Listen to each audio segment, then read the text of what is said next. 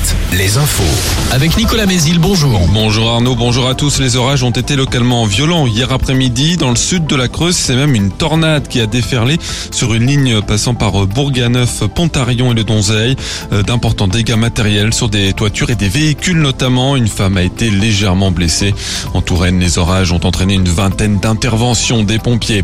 Actuellement, c'est la dépression Larisa qui nous concerne avec de puissantes rafales de vent. Le littoral breton est en vigilance orange vague submersion à cause d'une forte houle et d'un risque de surcote avec le coefficient de marée de 90 ce matin. Les rafales ont approché les 150 km heure à Belle-Île. Ça souffle aussi dans les terres. 110 km heure sur la Haute-Vienne et la Creuse, près de 100 km heure sur le Poitou et les Pays de la Loire. Ça se calmera dans la matinée quand la dépression aura quitté nos régions, laissant un ciel nuageux avec quelques éclaircies.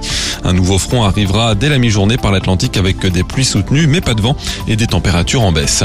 Dans l'actualité également, la grève continue dans certains secteurs contre la réforme des retraites, notamment les éboueurs à Nantes, Niort ou encore Saint-Brieuc. Dans les raffineries également, les salariés de celle de Donge décideront en assemblée générale à 13h30 de la suite de leur mouvement. Grève aussi dans les transports, 30% de vols annulés aujourd'hui et tout le week-end dans les aéroports de Nantes et Bordeaux.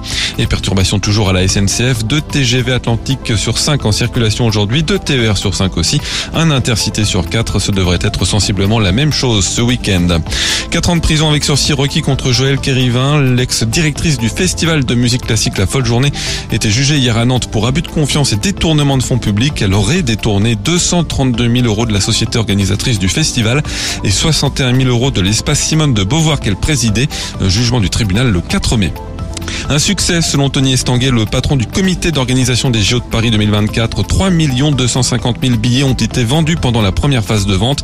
Les organisateurs répondent aussi à la polémique sur les prix, affirmant que 70% de ces billets vendus l'ont été à moins de 100 euros et 4% à plus de 200 euros.